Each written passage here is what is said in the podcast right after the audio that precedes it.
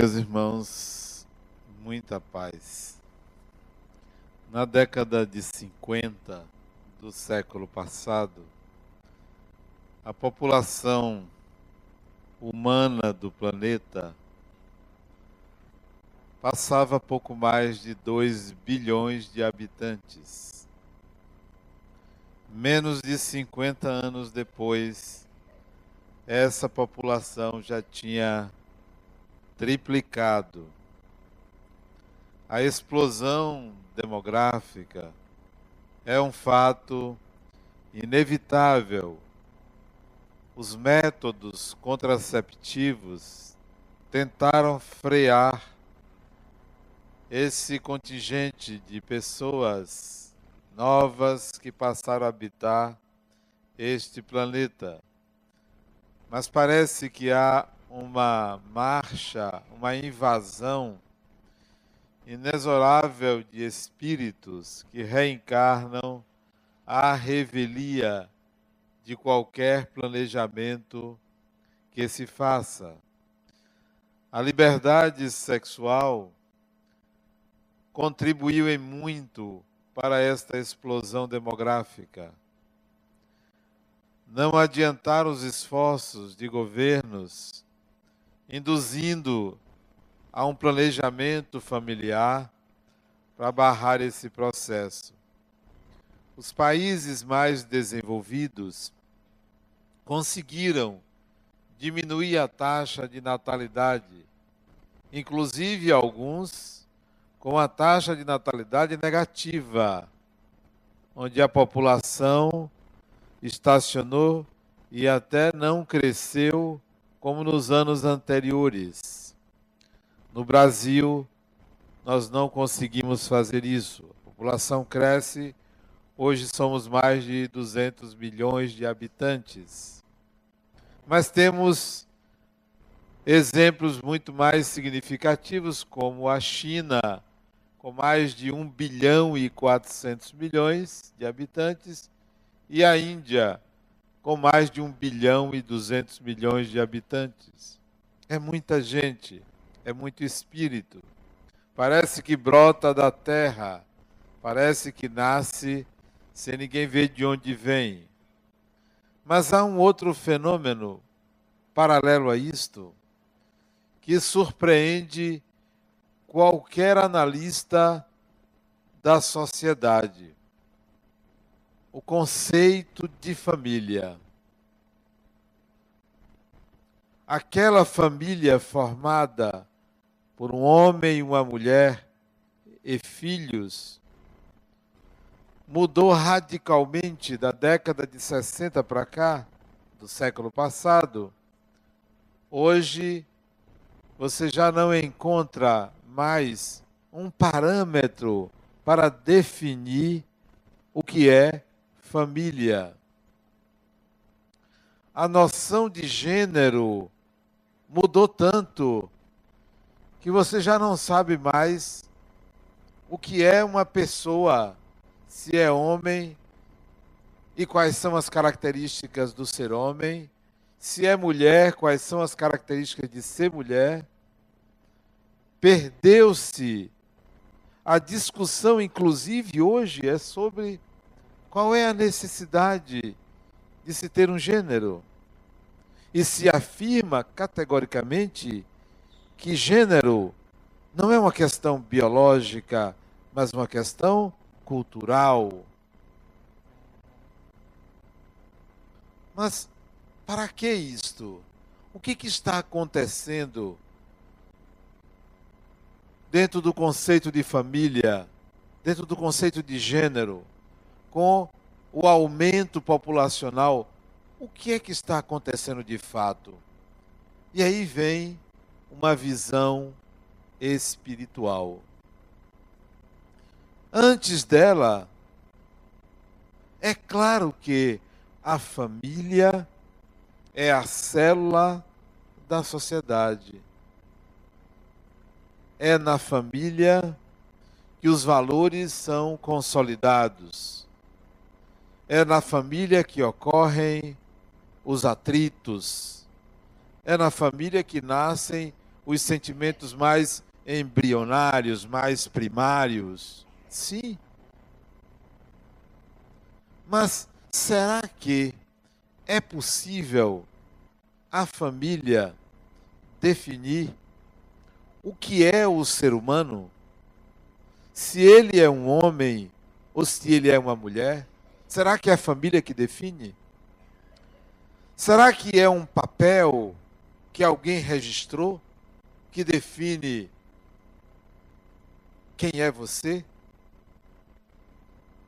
Será que são as leis, o código civil, uma jurisprudência de um tribunal é que define quem é você? Será que é um livro religioso que define ou será que só você, na intimidade da sua alma, é capaz de dizer quem ou o que é você? E que nenhum decreto tenha força de mudar isto. Por mais que você se adapte, se adeque, siga preceitos religiosos, legais, mas nada disso muda o que se passa na intimidade da sua alma. Então você é aquilo que só você sabe. O que é então que está acontecendo com este aparente caos, com esta aparente confusão que ninguém toma pé? Que a religião diz uma coisa, a ciência diz outra, o cientista diz outra ainda. A consciência coletiva fala outra coisa ainda. O que é que está acontecendo? Com certeza não é um caos. Trata-se da materialização da possibilidade de você, espírito, se manifestar como você é. Isso não era possível. A sociedade vivia em limites rígidos entre um gênero e outro, entre o certo e o errado, entre o bem e o mal. Vivíamos nesta prisão, nos estreitos limites de polaridades mas surge um amadurecimento, não da sociedade, porque o amadurecimento da sociedade é consequência do amadurecimento do indivíduo. Surge um amadurecimento. Nós não podemos mais enxergar a pessoa sobre estes limites.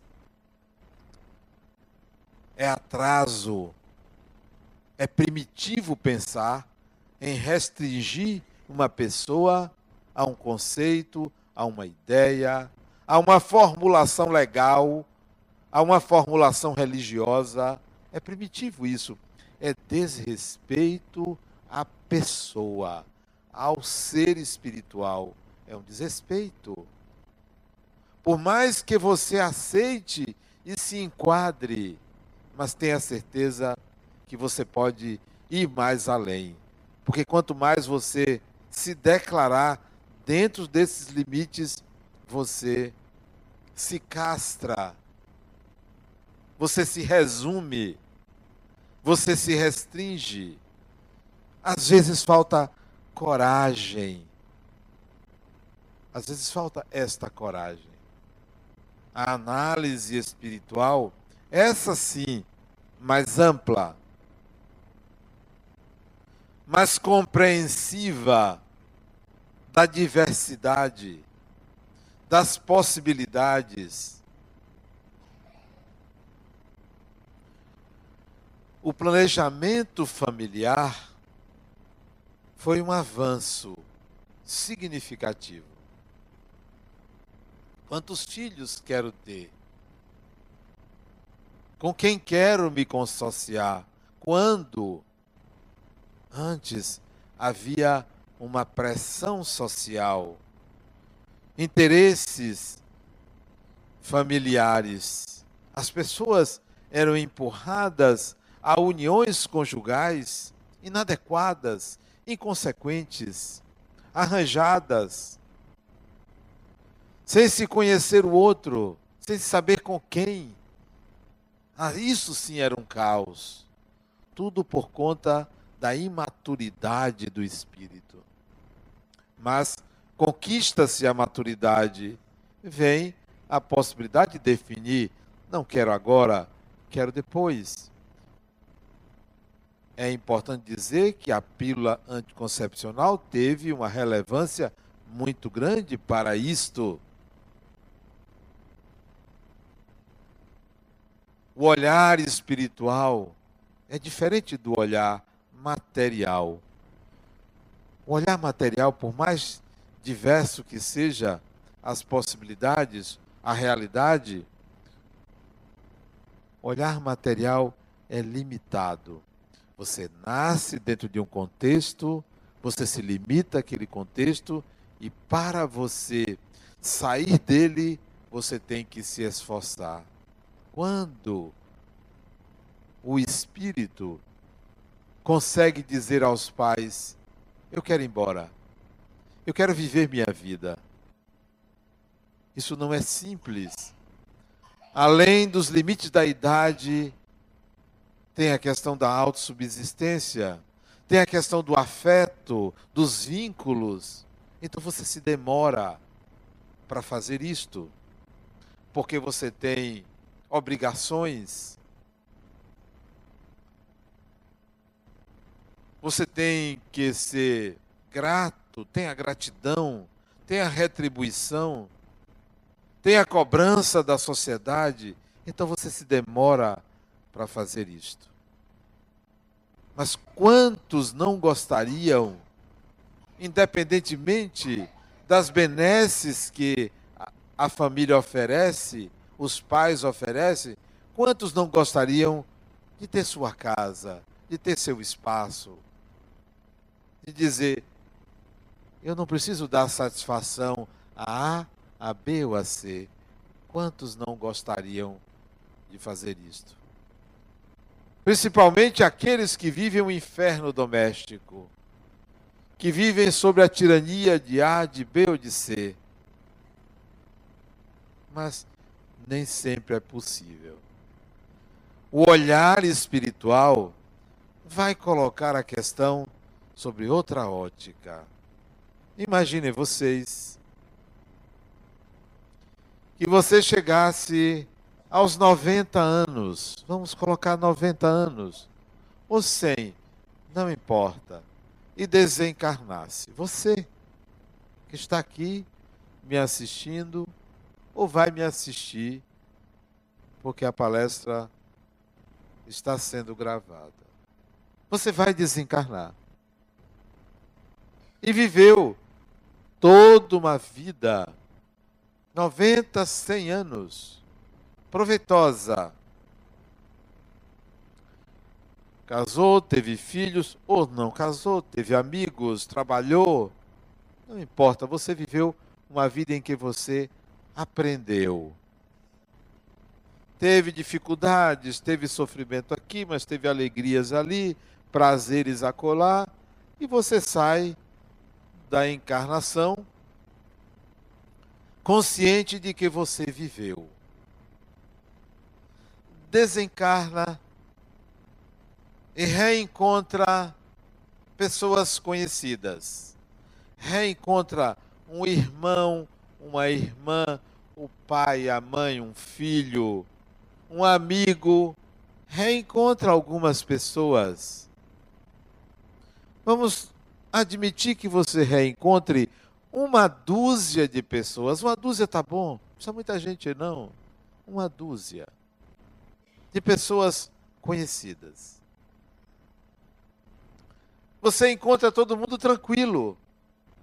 Não pense que você vai encontrar gente sofrendo, ou você vai para um umbral, para o inferno, ou qualquer que seja a, o estado psíquico você vai, em dado momento, se estabilizar.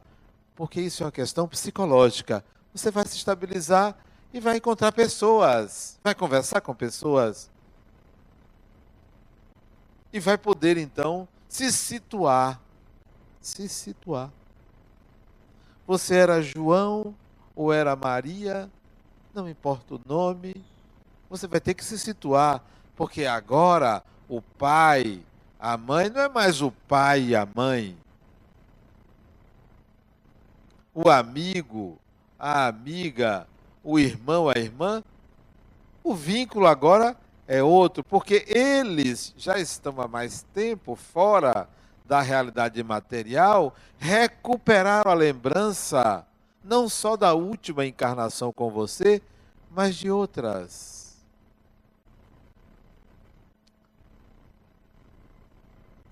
Como o garoto lá em Franca, São Paulo, que aos quatro aninhos de idade disse: Minha mãe, eu fui um preto velho.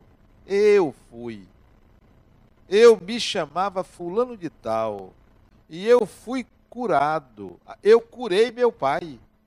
Ele, o menino disse, ele se lembrou da encarnação anterior. Branco como uma nuvem, o menino, na atual encarnação. Na anterior, um preto velho, curador, pobre, morava na periferia de uma outra cidade. Reencarnou na família de um homem que ele curou. Quando o homem era menino, ele curou. Desencarnou, picado por uma cobra, e reencarnou 30, 40 anos depois.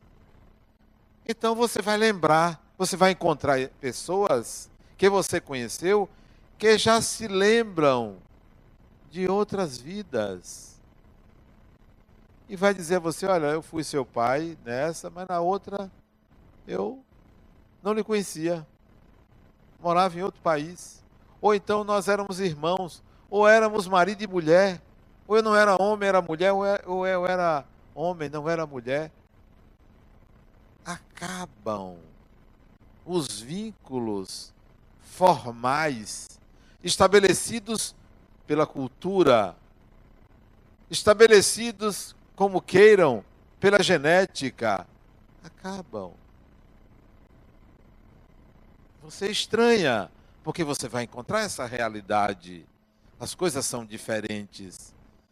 Nos círculos mais próximos, você vai encontrar a formalidade dos papéis. Mas quando você ascende espiritualmente, acabam esses papéis. Eles são úteis para esta sociedade. Eles são até necessários para esta sociedade, ou eram, porque está mudando. Acho às vezes que é grosseria você perguntar o sexo de uma pessoa. Acho. Vai virar falta de educação, desrespeito. A mesma coisa que perguntar a cor de uma pessoa. Pessoas não têm cor. Vai virar desrespeito você perguntar se é homem ou se é mulher. Não vai ser preciso colocar, ou vai ter colunas para você marcar, 35, 40 colunas para você marcar qual é a opção. Vai ser desrespeito. Então, a visão espiritual é diferente. Então imagine que você chega, encontra essa dúzia de pessoas e vai se ambientando. Quem é quem, os papéis, e ao mesmo tempo você vai se percebendo. Ah, então, agora eu me lembro que eu vivi em tal época com Fulano. Você vai se ambientar. Passam-se os anos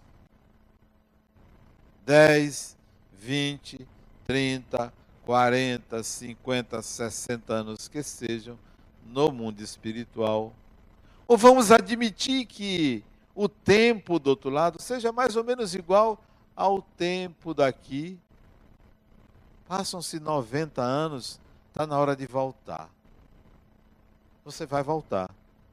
Você precisa voltar. Você então vai planejar. O espírito pode retornar, reencarnar no mesmo dia que desencarnou. Não nascer, reencarnar. Isto é, recomeçar na barriga de uma mulher no dia seguinte. Alguns meses depois ele nasce. Mas pode levar um ano, dez anos, vinte anos, trinta anos.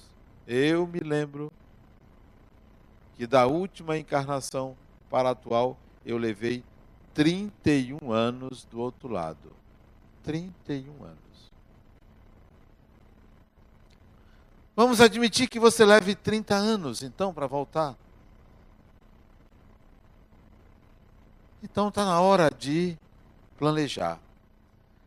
Quando você está encarnado, olha o planejamento como é. Você vai determinar quantos filhos você quer. É possível. Mas os papéis já estão mais ou menos definidos. Você pode planejar uma viagem que você vai fazer. Você pode planejar suas férias. Pode planejar uma casa, um apartamento que você quer comprar, um carro. Então, o planejamento aqui é mais ou menos simples. Mais ou menos simples.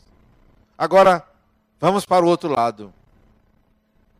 O planejamento é com quem eu vou nascer? Ao lado de quem? Vou dar prioridade a aprender o quê? Quero ser educado por quem? Quero viver em que país? Quais os papéis que eu vou querer que fulano ciclano desempenhe em minha vida? Então é diferente. Vai ser secundário você dizer: olha, eu quero nascer homem ou eu quero nascer mulher. Vai ser secundário isto. Totalmente secundário. Tanto faz. Porque na realidade você vai voltar para um mundo onde esses papéis não estarão tão polarizados. Você vai ter que pensar muito para fazer suas escolhas. Agora, eu lhe pergunto: será que você tem cacife para fazer escolhas? Ou vai ter que reencarnar de qualquer jeito, em qualquer lugar, sem a mínima possibilidade de escolher ou planejar, porque não merece. E o merecimento sabe onde está? Na atualização do arquétipo. É preciso que você saiba atualizar o arquétipo. E certamente você está me se perguntando: o que é que ele está falando, porque eu não tenho a menor ideia do que ele está falando e eu faço de propósito. A atualização do arquétipo é assim. Digamos que você seja pai. Pai. Os homens aqui, os pretensos homens aqui, sejam pai, eu sou pai. Isto é uma experiência do arquétipo. Ser pai, como ser mãe, como ser filho, como ser filha, é uma experiência arquetípica. De que forma este arquétipo foi atualizado? Que pai você é ou está sendo? Vamos dizer que você seja um pai bom,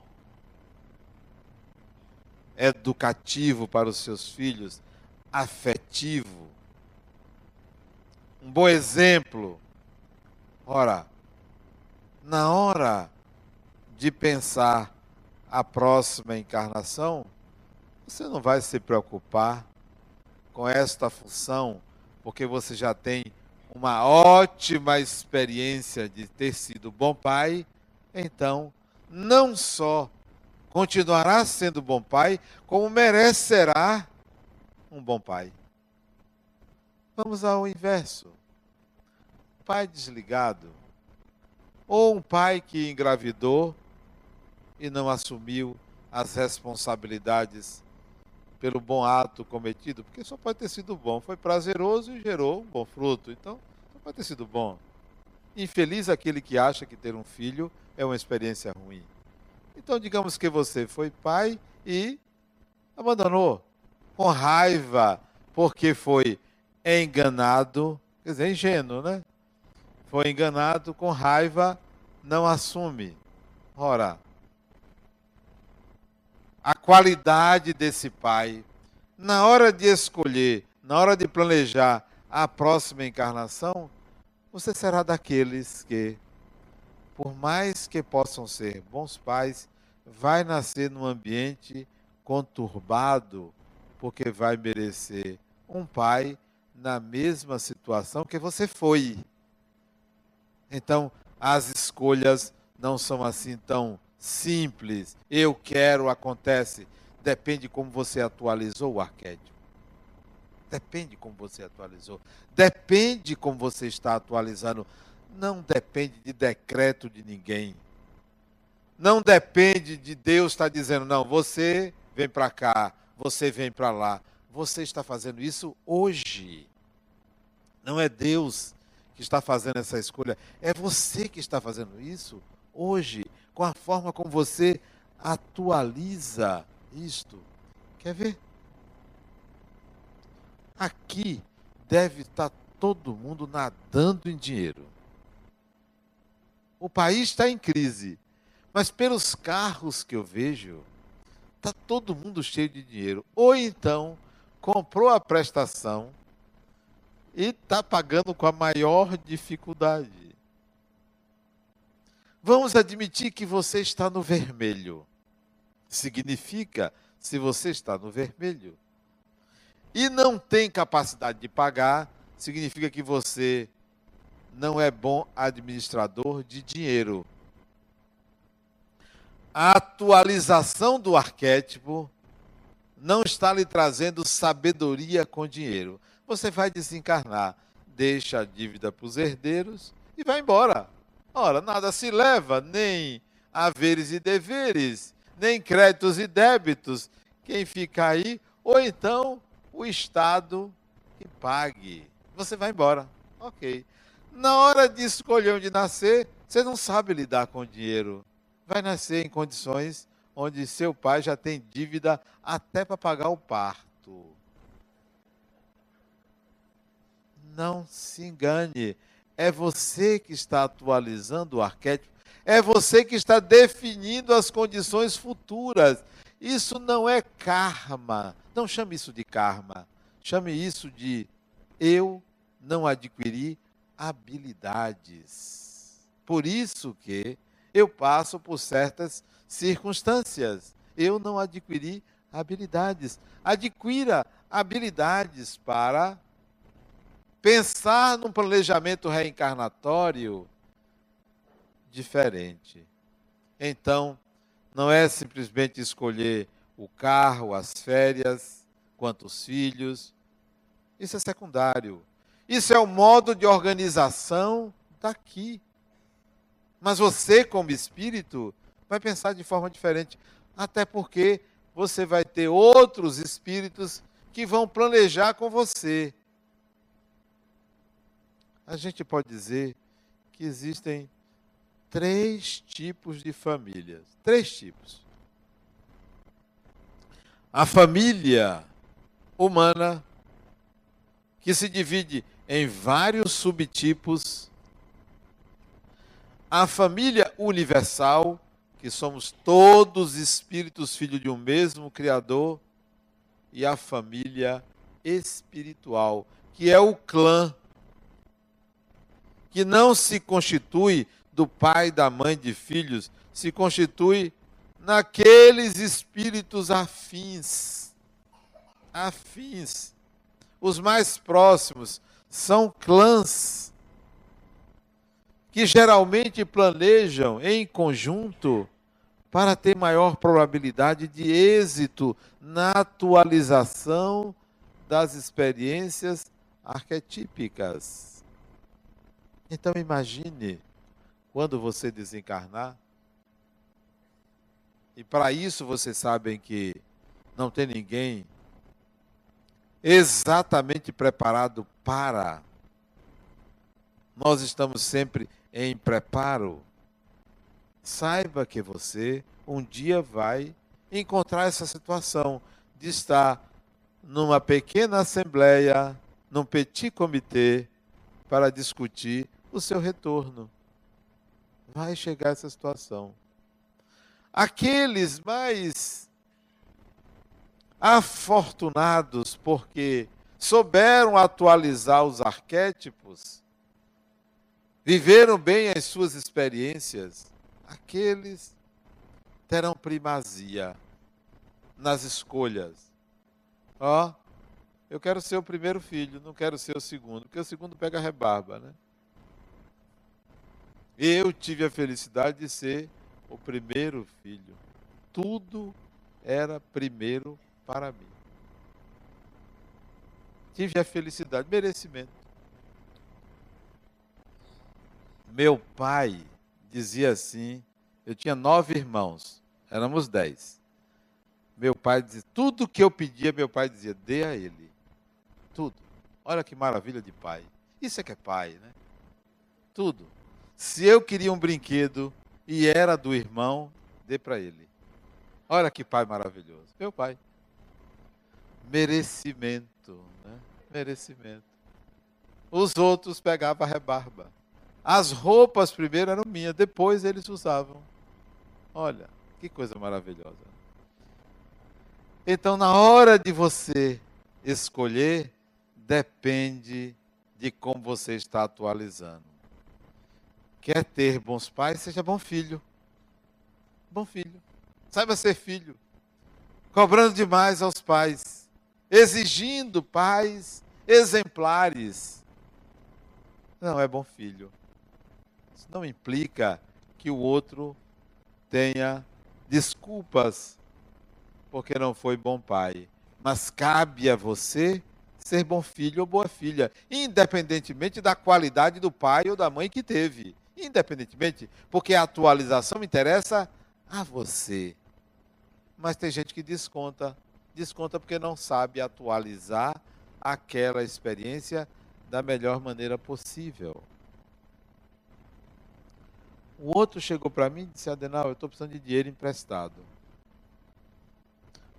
Não, ele não sabe atualizar o arquétipo ligado a dinheiro. Eu sei. Então, quando ele me pede, eu digo: Fulano, eu não vou fazer isso com você igual aquele primo rico. Não vou fazer isso com você. Não seria bom para você. E ele diz: Não, mas vai ser bom para mim. Não vai ser bom para você. Vai ser péssimo para você. Você não sabe usar isto. Você só está se afundando. Não é você vai me salvar. Não, eu não sou salvador. Jesus é que estava nessa posição. Eu não. Não, não vou atualizar o arquétipo com você dessa forma, porque ser, vão ser dois no buraco. Não vou lhe emprestar. Eu lhe dou. Você não me pediu 10 mil, eu lhe dou 100 reais. 100 reais. Para você começar. No máximo 150. Dou, é dado de presente. Não tenho.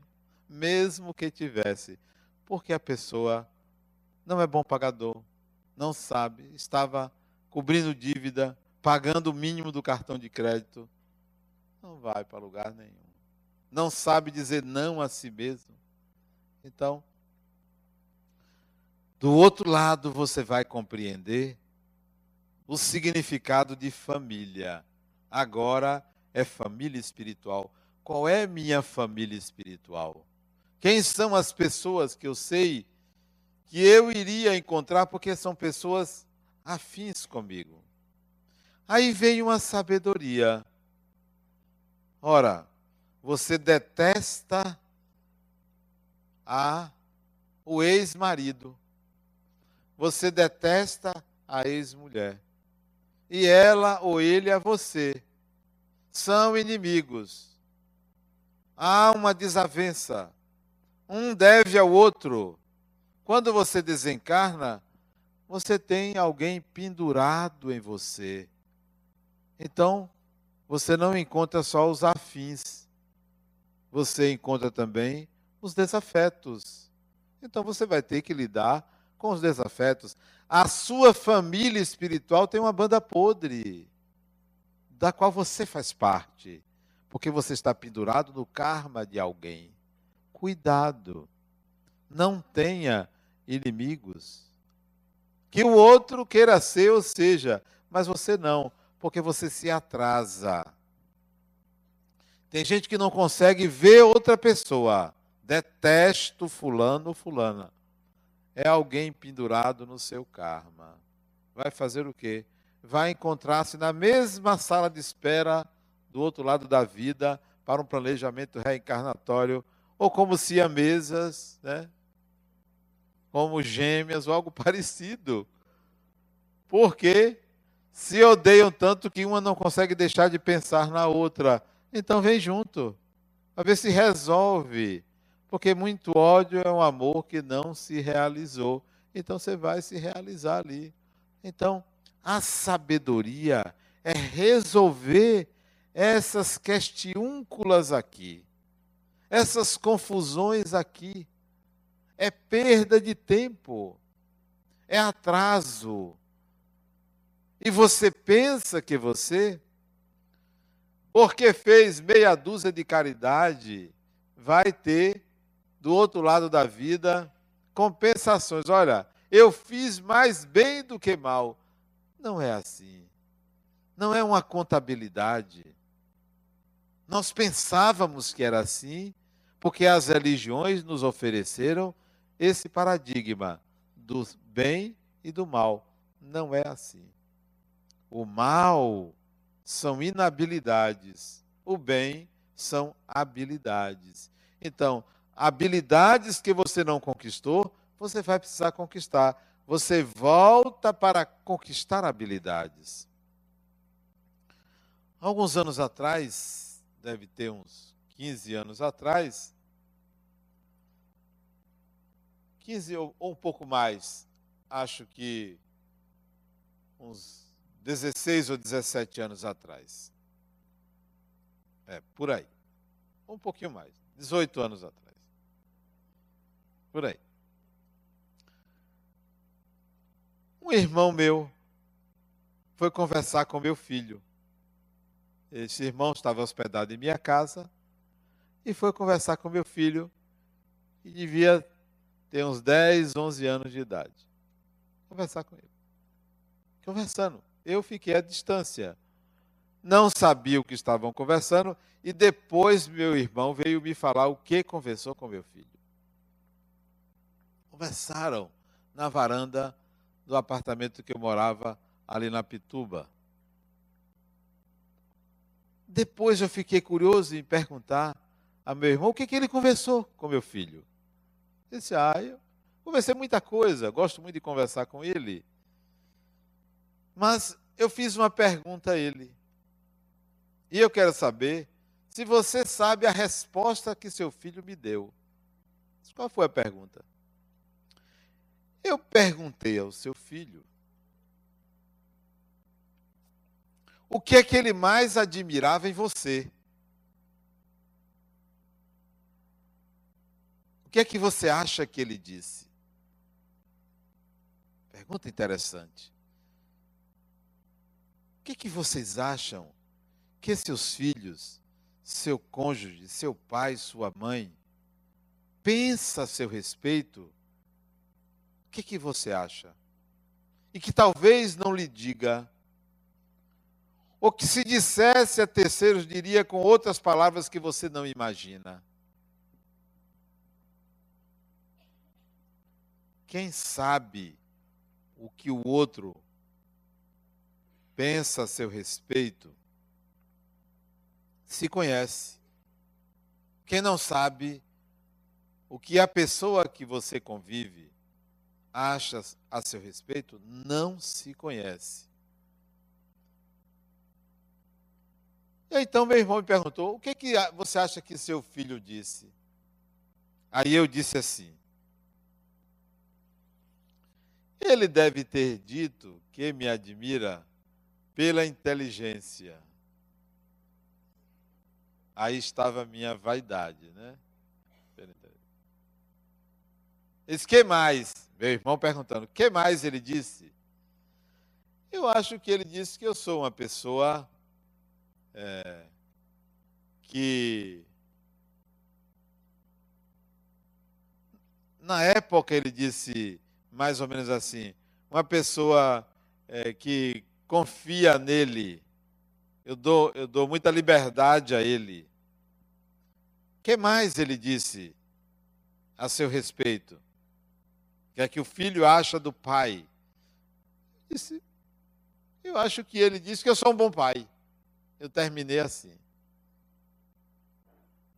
Aí meu irmão disse: ele não disse nada disto. Nada disto. Aí eu fiquei curioso em saber o que, é que meu filho tinha dito de mim. O que é que ele tinha dito de mim? Não pensei que ele diria qualquer coisa negativa. Não pensei. Porque eu sabia a qualidade da nossa relação. Isso eu sabia. E uma coisa você deve ter sempre consciência: qual a qualidade da sua relação com esta ou aquela pessoa. A qualidade da relação significa que energia perpassa entre nós. Qual é a vibração, qual é a frequência que passa entre nós? Isso não depende de ser pai, mãe, irmão ou irmã, marido ou mulher. Isso se sente. Isso pode ser sentido. Fiquei curioso em saber o que é que ele dizia do pai dele. Como ele via essa personalidade. Alguém tem ideia? Não digam que ele me achou bonito, porque isso é óbvio, não foi isto. Não foi isto. O que será que um filho pensa do pai? E tinha certas vezes que este pai bastava olhar que ele obedecia, bastava olhar. Nunca precisei bater num filho. Isto era tarefa da outra metade. Isso não era minha responsabilidade. Não, não fui criado assim. Fui criado cheio de mimos. Então, não era minha responsabilidade. Não precisava. O que ele disse para meu irmão, para o tio dele, foi: o que eu mais admiro em meu pai é a forma carinhosa como ele me trata. Olha o que ele viu: o carinho. Ele viu isto. Isto o tocava. Era um pré-adolescente. Isto ele valorizava no pai dele, o carinho. Porque Nunca cheguei em casa sem cumprimentar todo mundo da casa e com um beijo. Nunca saí de casa sem dar até logo, sem cumprimentar. Não importa a idade, o tamanho, não importa. Então ele enxergou o carinho. E aquilo me emocionou. O que eu achava que era algo tão natural, para ele tinha um valor muito grande, a ponto dele colocar para o tio dele. Me emocionou. Depois eu fui me lembrar que antes de eu me casar, e agora no dia 26, sábado, fazem 34 anos, com a mesma mulher. Não sei como ela aguenta. Não sei como ela aguenta um homem que não bebe, não fuma, não gosta de festa, não vai à praia, gosta de ler, caseiro, espírita, palestrante. Chatíssimo um homem como esse. Mas, paciência tem quem goste. E a fila é grande para a próxima encarnação. Sabe que é? Vocês nem imaginam.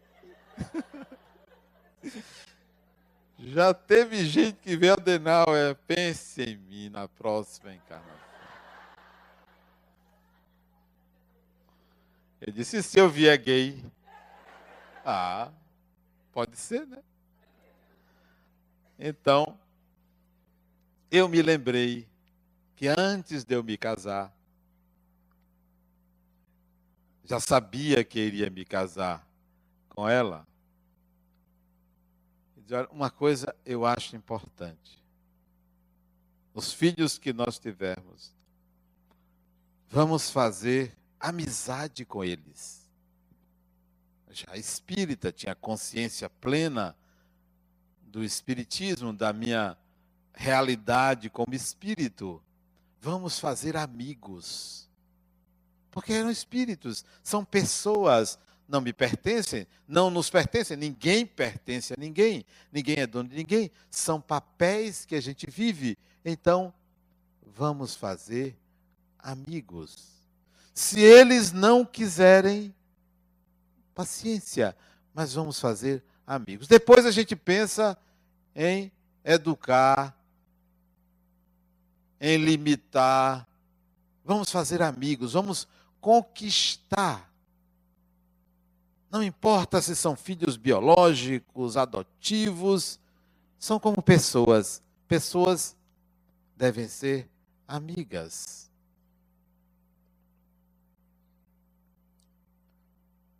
Hoje eu fui a um cartório, hoje de tarde. É um cartório. Eu sou inventariante, meu irmão desencarnou esse ano e a família me pediu para ser inventariante. E eu fui lá assinar. Não sei nem o nome do negócio. Um termo lá. E a moça me atendeu. E ela disse: não é aqui, é ali. Aí eu fui lá, não é aqui, é ali. Eu fui lá, acertei no quarto lugar que eu fui, eu acertei, porque a gente se sente burro. É. Eu procurei a indicação nas portas, não tinha, até que eu cheguei no lugar. E a tabeliã me atendeu.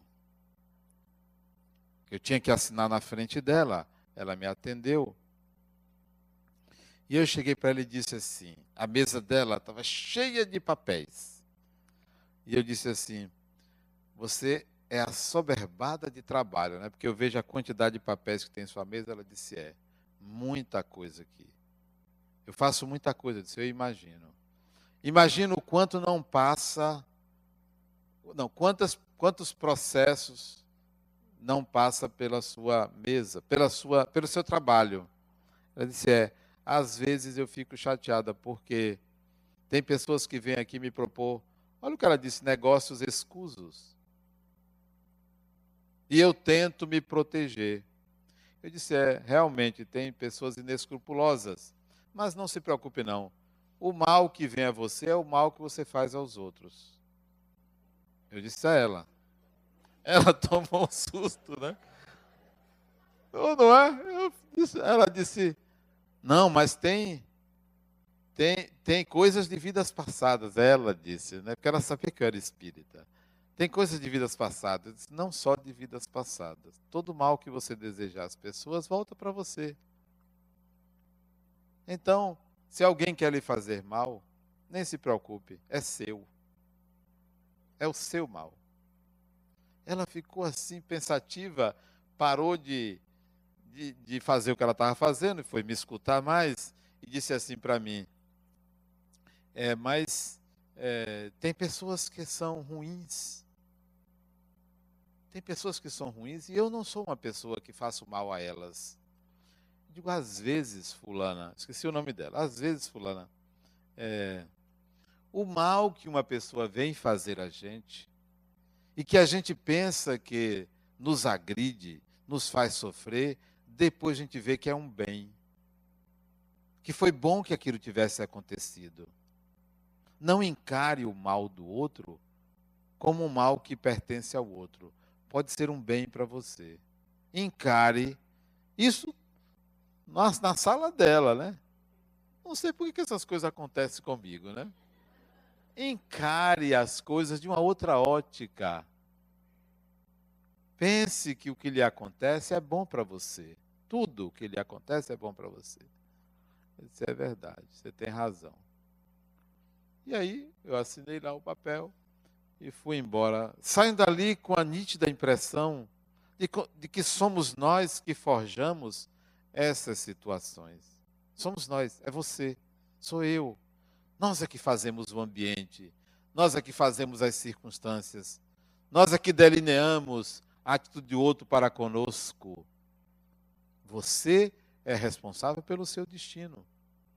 Então, ao querer fazer dos meus filhos amigos, eu me deparo então com esse retorno. Ele dizer: Meu pai é carinhoso comigo. Isso, é, isso vale como um grande presente, inesquecível a vida toda, e esse carinho permanece até hoje. Faça de seus filhos amigos. Faça das pessoas à sua volta, quem quer que sejam, amigos. Muita paz.